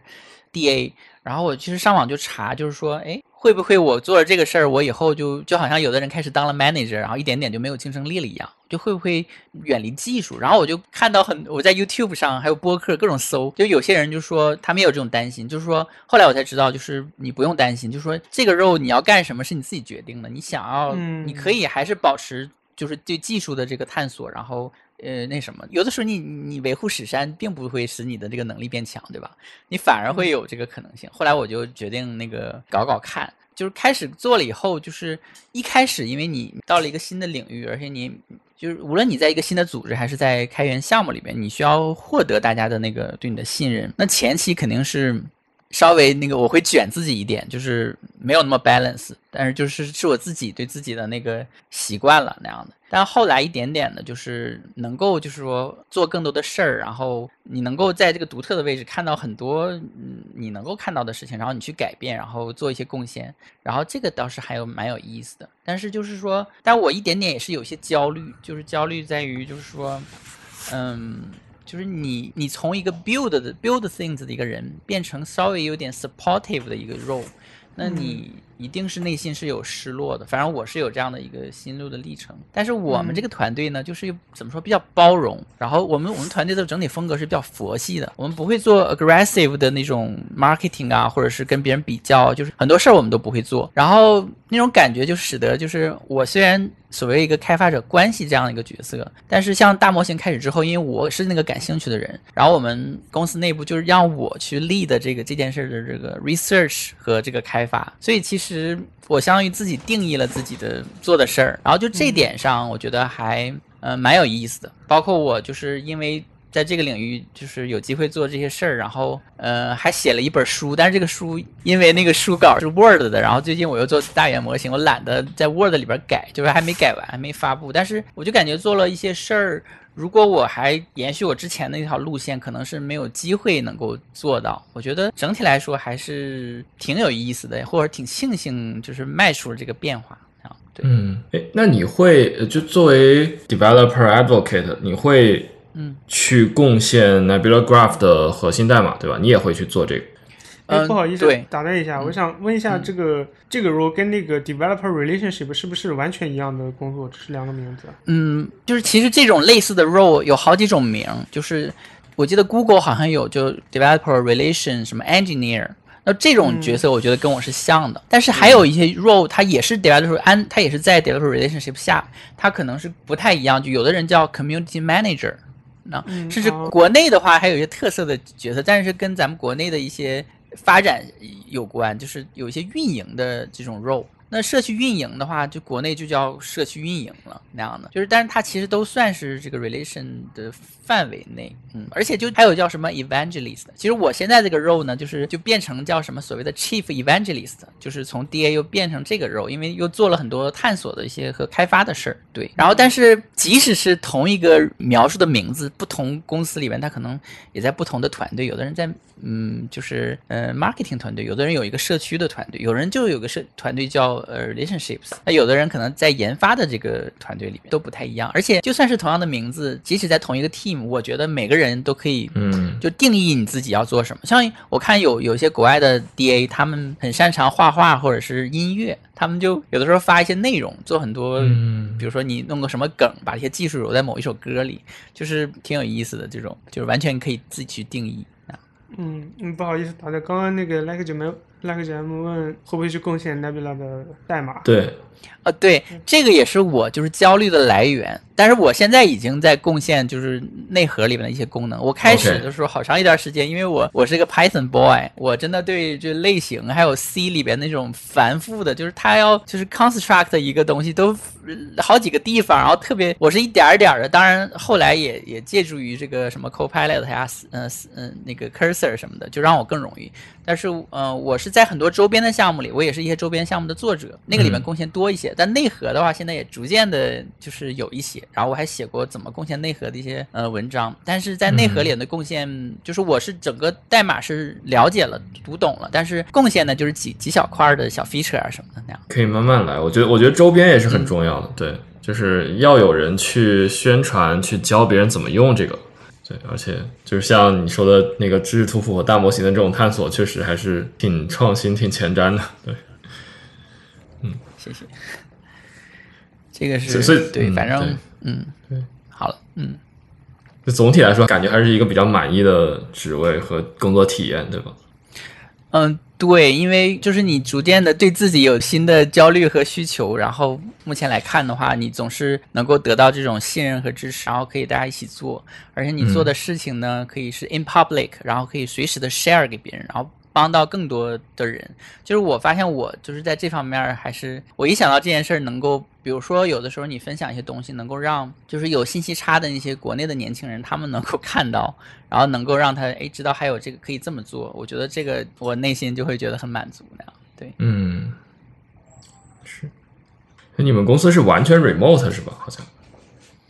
我们公司是比较 remote friendly，但也不是完全 remote。然后像最开始呢，我。但是首先就是我们这种开源的这种协作，就使得 remote 更更加容易一些。然后，所以我们一开始小团队在很多个城市有人，也没有 off 条件弄 office。我最开始我是 base 在上海，我最开始加入 remote 的原因，仅仅就是因为上海当时没有 office。当然后来现在我们有 office，但是我几乎很少去那样的。对，然后像我们杭州就有一个挺大的 office，然后大部分同学都是会会去的。然后有的时候大家会 remote。对，然后有还有好多像像北美，我们有两个同学，然后什么好好多天津，然后就各个城市，南京同学他们也都是 remote。对，对，你们和 Logsec 感觉挺像的，就是大家都在天南海北。嗯，对，感觉还是嗯，就是有好有坏吧，就是有的时候你就没有任何目的的，然后跟大家聚在一起的可能性，然后就是大家可以是。casual 的随便说点什么，然后你就知道他生活中的一些重要的节点啊什么的，你都不知道，稍微有一点那个什么。但是总体来说，就是说还有一个点就是你容易生活和工作不分，然后有的时候，比如说不小心你就你就错过了午饭，因为没有人大家一起喊着你去吃饭，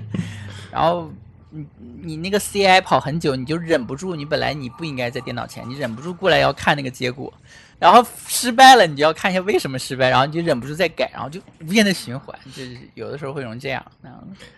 对，其实我觉得开源项目在开源项目上工作就会有这样一个问题吧，就是嗯，有得必有失，可能。对对对对对，是的，嗯。但但是就是有的时候总会有一些惊喜那样的，有的时候突然间你在哪里边就看到一个，就是你在生活中你因为我。我还是一个比较，就是不不，我不太喜欢跟别人，就很讽刺。我做这个事情是要跟人建立这个连接，而且是双向的。但我不是一个喜欢找人说话或者不太喜欢，甚至不太喜欢沟通的人。我以前的习惯就是，我们如果我能够做一些花一些时间做点事儿，发一份长邮件，然后就告诉大家说这个会不用开了，有这个结论了或者怎么着，我会做这样的事儿。然后我不喜欢开很多会啊，或者找人说话什么的 small talk，我会避免。比如说。我们我们原来跨国就是一起开会开一些会，我尽量晚一分钟进去，就避免前大家等人的时候 small talk。都一样，都一样。啊，对对。那其实 我不一样，我喜欢 small talk。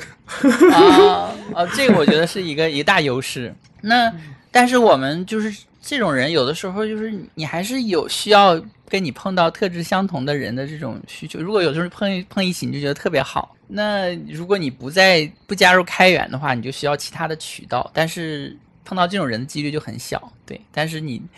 只要做开源项目，你就会一点点发现每个人都是跟你很相同的人，觉得嗯，这个特别好，嗯，是蛮有意思的。是，因为也是，嗯，对，感觉是很棒的经历。而且我看你之前还写，就是你刚才说你那个不太擅长、或者不太想跟人沟通啊，看你还写到那个一九年拍抗的时候，当时我们啊捕蛇者说搞了一个展台，然后你也去了，但是没有跟我们打招呼，我觉得还很有意对思。对对对，就是我就那个时候参加什么什么什么大会的话，就是去那个展台上参加他们的活动，要这个小礼物我都不好意思。然后就是拍抗对我来就是那个捕蛇者说是我最最喜欢的，或者说最喜欢的两个这个呃播客吧，一个是 T Hour，一个是捕蛇者说。然后当然我最早听的就是捕蛇者说，因为我是 Python boy 嘛。然后你们的声音我听着都特别舒服那样，然后就是，然后有很多期我是就是不止一遍听的，然后我就是这么就是你知道这么一个，然后你你知道我看到你们，而且你你们好像那个当时有个先导片，就是同时很早发出来吧，就是拍康啊对对对先导。是对对对对，我就是充分的知道你们的想法，然后你们这个时候要有些有一部分的主播在这儿，然后我所有所有主播都在，我们都在。对，当时小白当时小白还没加入，对对对所以我们四个都在。对，对，然后我离你们那么近，但是我就没能鼓起勇气过去跟你们打个招呼，或者说一个哎谢谢你们，我觉得你们很酷，我都没好意思过去呢，我就远远的那个看着，我就是一个很社恐的一个人，对，哎，我我也今今想起来，就天我们知道了。对，我也想起来，就是我我们之前不是都听过 T Hour 那期东旭那期播客吗？我后来嗯在在线下见到他，我也是跟他打招呼之前，我也犹豫了很久。啊，这个但还是迈出了那一步，对，觉得还是迈出还是会好一点，对所有人都好，还还还挺难的嘛？之之前我在美国拍抗，然后就是龟豆也去了嘛，然后总是就是能遇到他，但我也没有打招呼，就是你很难，你不敢打招呼，有时候就对。哎，但我觉得是这样，就是你到了某一步，比如说对吧？你古所谓现在上了我们节目，你真的到了那一步，你总会跟这个人真正开始产生交集，就不光是打招呼这种，而是可以真正的去，比如说合作呀，或者说就是讨论一些问题这种。我觉得这个可能是更有价值。是，就是如果你们能够在平等的机会上去真做真正的沟通，可能对对对方对也是，否则也可能也是浪费他时间。我觉得这也是咱们不好意思打招呼的一个一个原因吧。也不算浪费时间吧。比如说，我就想我跟嗯龟豆打个招呼，他又他又不认识我，他也记不住，他也忘了，就就是对他没有任何造成任何的影响，对吧？只是说我哦，我给他打了个招呼，但是我也不是很在意，所以就对。嗯是，对，我觉得还是很好，就是能够有一个机会跟你这样好好来聊一聊。这其实其实你之前说你是听到我们节目才想去做开源，这个真的让我我觉得我们好像有点老，就是我们竟然做了这么多天，这么多年了吗？就我总觉得我们才刚开始做博客。我的想法是，那个这个博客竟然就是被人喜欢到这种程度，对，因为我当然们当当然嗯当时跟 T Hour 跟那个呃 T 哎，他叫他叫什么来着？T Hour 的那个呃创始人忘记，反正就是跟 T Hour 的那个创始人聊的时候，然后我们就说我们是听他的播客长大的嘛，然后就是没想到有一天也会被人这样说，我觉得还是挺感慨的。对，真的是、是 Tony 还是什么来着？忘了。英文的一个名，然后还有另一位，然后那个另一位，我前段时间因为参加一个什么什么开源的一个，就是去吃一个饭，我也不太想去，但是我碰到了另一位那个 T R 的主播，非常嗯非常的那个惊喜、T Hour 是呃 Terry 对 Terry 啊 Terry 对对 Terry Terry，对对对 Terry，、嗯。还还是挺可惜，他们现在不做了。对对。是，我觉得就是咱们，我真的太感恩了，就是这个捕蛇者说能一直做，真的太感恩了。谢谢谢谢，对那个，我觉得还是也是为了一些就是支持我们的听众，也要坚持做下去。太酷了。哎，对，那个正好说到播客，那那个你可以简单聊一下你们的开源面对面这个播客吗？好啊，好啊。开源面对面的话，其实就是那个瑞克和小马哥，他们当时瑞克是在嗯 Kubesphere 那个社区，小马哥是 GitLab 中国的那个那个团队点 CN 的那个团队里边，然后他们俩就是也做类似于有点像开发者关系的这样角色，然后他们当时就想要，就那个瑞克跟我打电话聊了一个多小时，我我开始以为他想要加入我们团队，后来我才知道。他是想要做一个节目，然后当时呢，就是 就是说。他们开始好像想做一个就更 video 那种的一个，然后当时我就说，那这个就是一个 podcast，然后他的初衷是想要就是说让就是当时其实有一些开源的这种节目，但是他们采访的人都是已经很资深的人，对那当时的初衷就是想要，因为有很多人就是嗯不太愿意表达自己，而且还是比较因为各种原因开始做开源，但是又还是比较 junior 的这种人，他们就就是想多采访这样的人，然后让更多的人，因为我也有这种感受，就是。我们现在都知道，尤其是你在 CS 的这种背景的学校，那或者你是想想工作在 CS 上，但是你本身的专业不是，就是这种人，因为咱们本身学界和 industry 中间就是有 gap，你怎么能提升自己？我们现在都知道，就是我们这是一个 privilege，开源这个东西就是让大家任何人只要想做，你只要加入那个，你就有可能跟某个领域最一流的人，而且他还往往在开源里还特别 nice，就建立连接，你可以真的做贡献，然后不用去真的做实习，你就可以更高效的提升自己，然后。获得很好的机会和提升，但是很多人都不知道该怎么开启这一步，怎么到底要怎么才能做成这样？那咱做过的人知道，其实很简单，只要你想做，找到一个项目，然后你就开始就可以可以开始。对，然后当时这个播客的目的就是想让更多人知道开源，然后能够知道怎么才能加入这个事儿。然后我记得一开始就是我他们俩想要做这个节目，我帮他们。我们很生涩、很 creepy 的录了第零期，然后非常难为情。然后我们当时也是都没有分分别录音频，然后就是就是很自信，就是很敢做这件事。然后后来一点点做起来，好像就是又录了很多期那样的。而且就是这个。它这个项目有有一点特点的，就是它本身是它那个项目就是一个开源的，就是 Meta 级别的开源，就是它有一个 GitHub 的 organization，然后你任何人进来发个艺术，说我想要帮你做什么，然后我想要当主播，我想要成为嘉宾，发个艺术就可以，然后就会拉你进来，然后大家一起去做，就蛮对对，我觉得你们很有意思一点，就是会有客座主播，这个我是这个概念我是第一次从你们博客知道的，觉得很神奇。对对对对对。对对，你们这个真的就是把开源精神贯彻到了播客制作中，我觉得，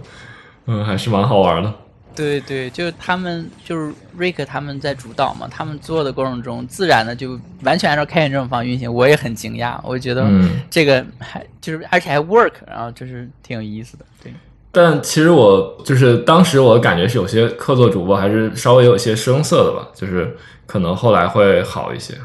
对对对。就给大家这个生涩的机会那样的，对。即使就是我算是在里边算是那个常驻的主播，当然最近我们很忙，我就少录了一些。但我到现在我还觉得我们都整体都很生涩。但是我们就是我觉得就是开源的精神，大家就是敢，就是即使是很生涩也敢去贡献，或者是敢发声那样的。嗯嗯，对我很同意，就是给大家。发声的机会，给一些人发声机会是很有意义。其实这也是我一开始做捕蛇者说的初衷之一吧。就是我觉得很多人缺少一个发声的平台，然后他们其实也有很多很值得分享的、很有意思的经历。对，是当。就是当我就是开始录播客的时候，后来我在我们 Nebula Graph 里面也录了一个我们这个主题的播客。就是当我在录播客的时候，我心里想的就是你们的那个，你们要问什么样问题，你们要说什么话，就是这样。天哪！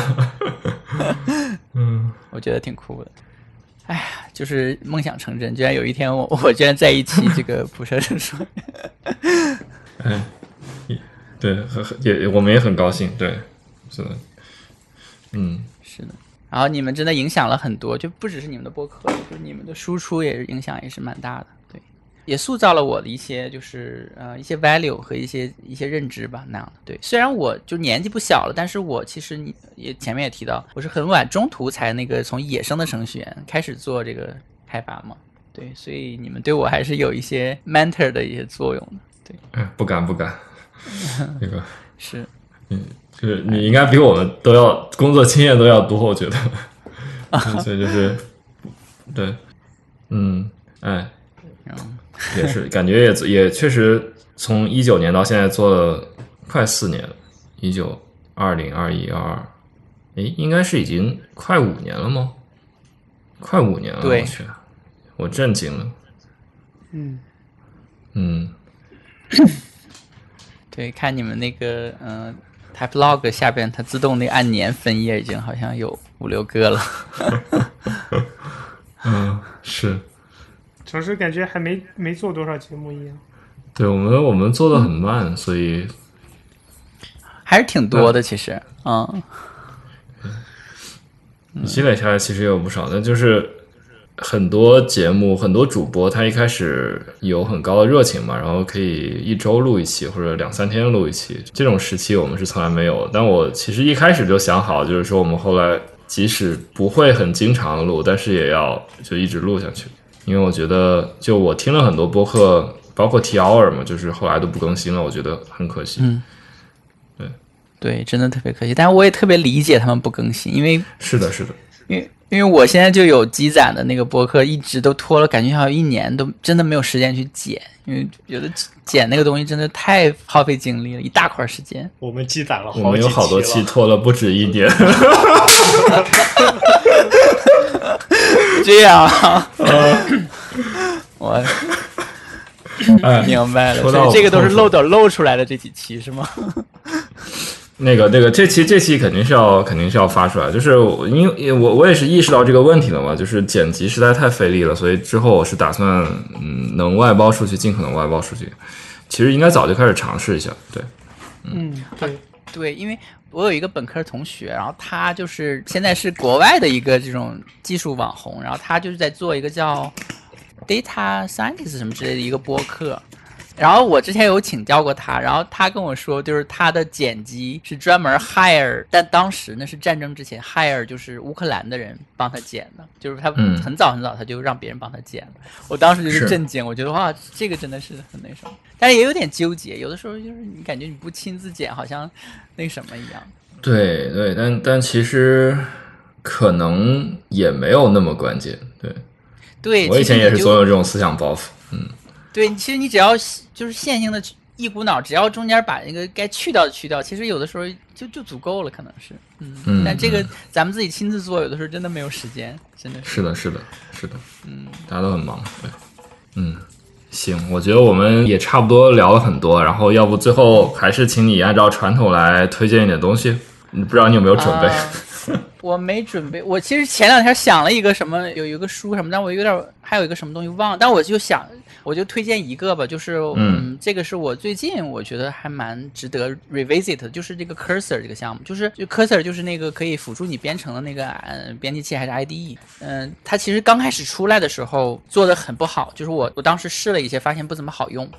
然后，但是最近一个月吧，它的这个已经进化到让我跌眼镜，而且我现在本地我已经把 VS Code 卸载掉，然后完全用 Cursor 了，因为就是它现在新的这种模式已经进化到非常非常不同。那就是它本身那个 Chat 当然跟 Copilot、Guitar Copilot Chat 没有什么区别，但是它有一个模式，就是你可以在你的代码的任何一个地方调出一个对话框，然后你在这个代码里边，或者你选一段代码调出个对话框，然后你描述你要做的事情，然后它帮你更新代码是一行一。一行的往下走，然后 agent base 就一点点迭代那么去帮你更新，然后你可以 follow up，然后同时你在描述你的任务的时候，你可以引用某一个文件里的某一个函数，然后但到首先它是把你整个项目去 index，它 index 的方式就是刚才提到那个 rag 的方式，然后但是它在云上做，然后你可以在这个里边问问题，引用另一个 GitHub repo，然后就是这种有了这种可能性之后，它可以帮你做很复杂的。开发的辅助那样的，我甚至有试过用它开启几个全新的项目，或者是在一个全新的很复杂的项目里边，知道我要怎么改，然后帮你一点点的改好，就是完全是 next level。呃，然后在我看来，因为我也是那个因为做开源嘛，所以你有 GitHub Copilot 的免费的权限，就对我来说，现在 GitHub Copilot 就退化成只有 inline 的那个提示这一个功能对我有用，其他的我全都用 Cursor，然后它基于呃 GPT 四去做所有的事情。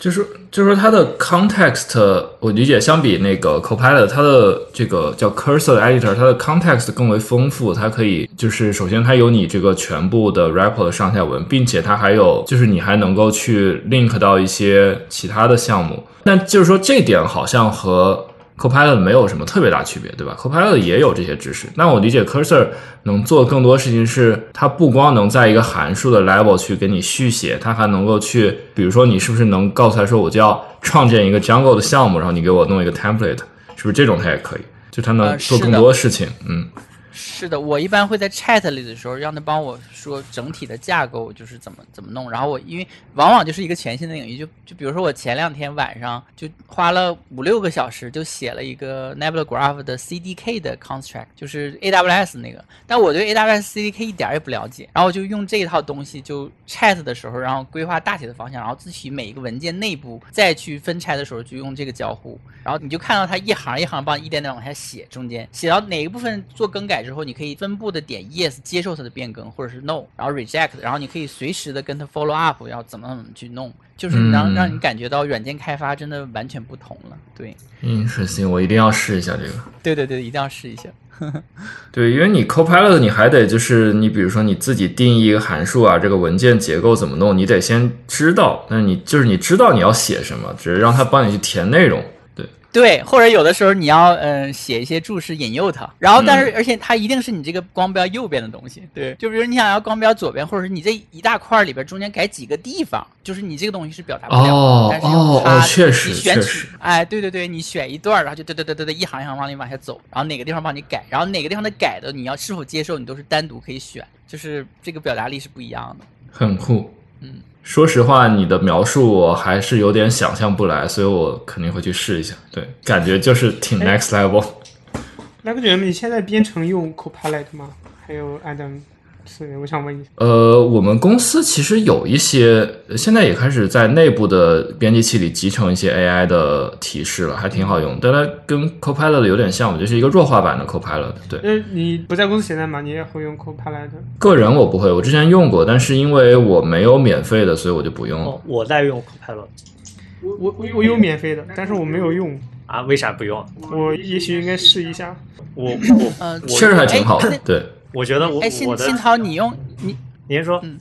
呃，那我快点说，就新涛，因为你做很多就是 SRE 的工作嘛，就是你还有 Copilot 的权限，我觉得你应该用 Copilot 的 CLI 这个工具。嗯，我我试一下，因为我之前一直觉得我没有什么需求，他老是会打断我的思路，我本来按照自己的想法写，我现在要去检查他给我写的东西，所以我有这个想法，我就一直没有尝试过，还。嗯，对他有的时候就是做顺理成章的事儿，就比如说你写 UT，写这个 帮你写，或者是补充文档，然后或者是你就快速的做一个新的领域的事儿，它能帮助你。但是一般来说，比较资深的开发者做一些比较复杂的事儿，他有的时候还是不行。但是那个 Copilot CLI 的话，就是你可以在你命令行里边 ad hoc 的做一个很复杂的那种 command line，就它那个默认是两个两个问号，你直接打，就是 inline 的可以你帮你那个还可以试一下。哦，我分享一下，我我用那个 Chat GPT 之前有一个问题，就是我我的需求是，我想在那个有一个配置文件，我想在两两两行之间替换那个把一个 true 替换成 false，但是它它它是个 YAML 嘛，它这个你直接去替换 true 到 false 的话，非常会涉及其他行，我不想改其他行，我只想改这一个配置。所以，我我就想用 AWK 写一个从这一行到这一行把这个替换了，然后 AWK 呃 ChatGPT 给我写了一个 AWK，但他写那个 AWK 有问题，它是从这一行到这一行就把它替换了，然后然后它的那个终点行就是我要替换的那一行，它把 true 替换成 false，然后我们操作我我会先操作一台，然后我再把剩下的其他操作了嘛。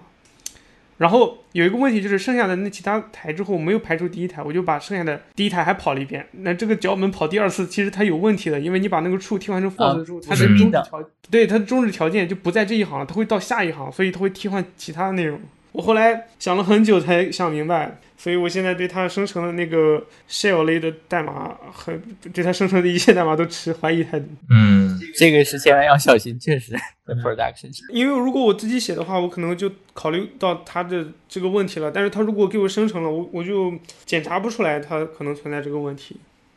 我会甚至它的它的我会尝试去理解它的那个思路。是的，这个的确是个问题。哎，刚才 Adam，嗯，Adam 要说什么？不要打断。没有，就是刚才他在问会不会用嘛？我在自己做一些这种 side project 的时候是常开的，对。但是 但是确实我会发现有个问题是我要不断的去改，嗯，就是他还挺难说去一次性的去帮我全写对的。对，是的，我觉得这可能是一个问题。如果他只给你生成他有信心的代码就就好了。比如说他觉得这个可能有问题，他就不给你生成的话，这样。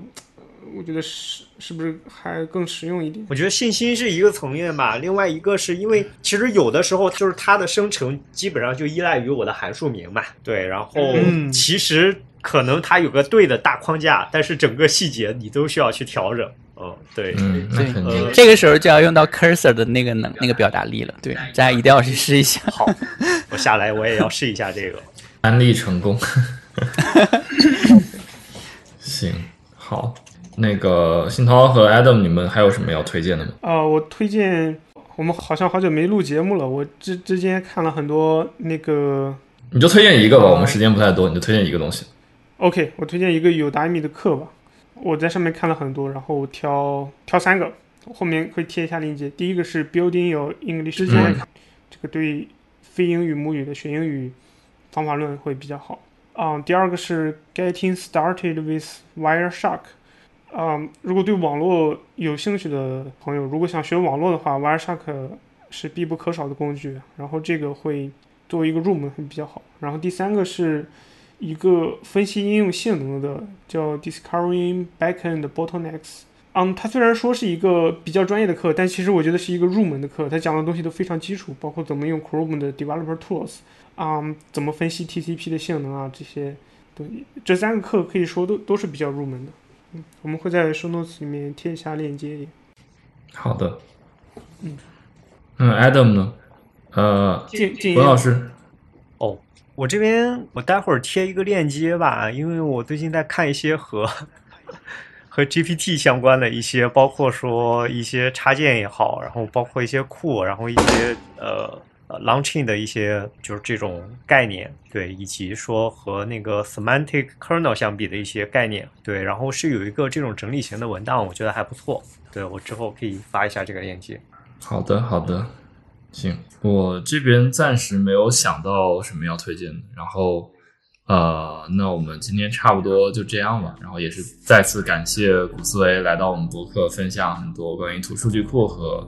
开源相关的经验，然后对，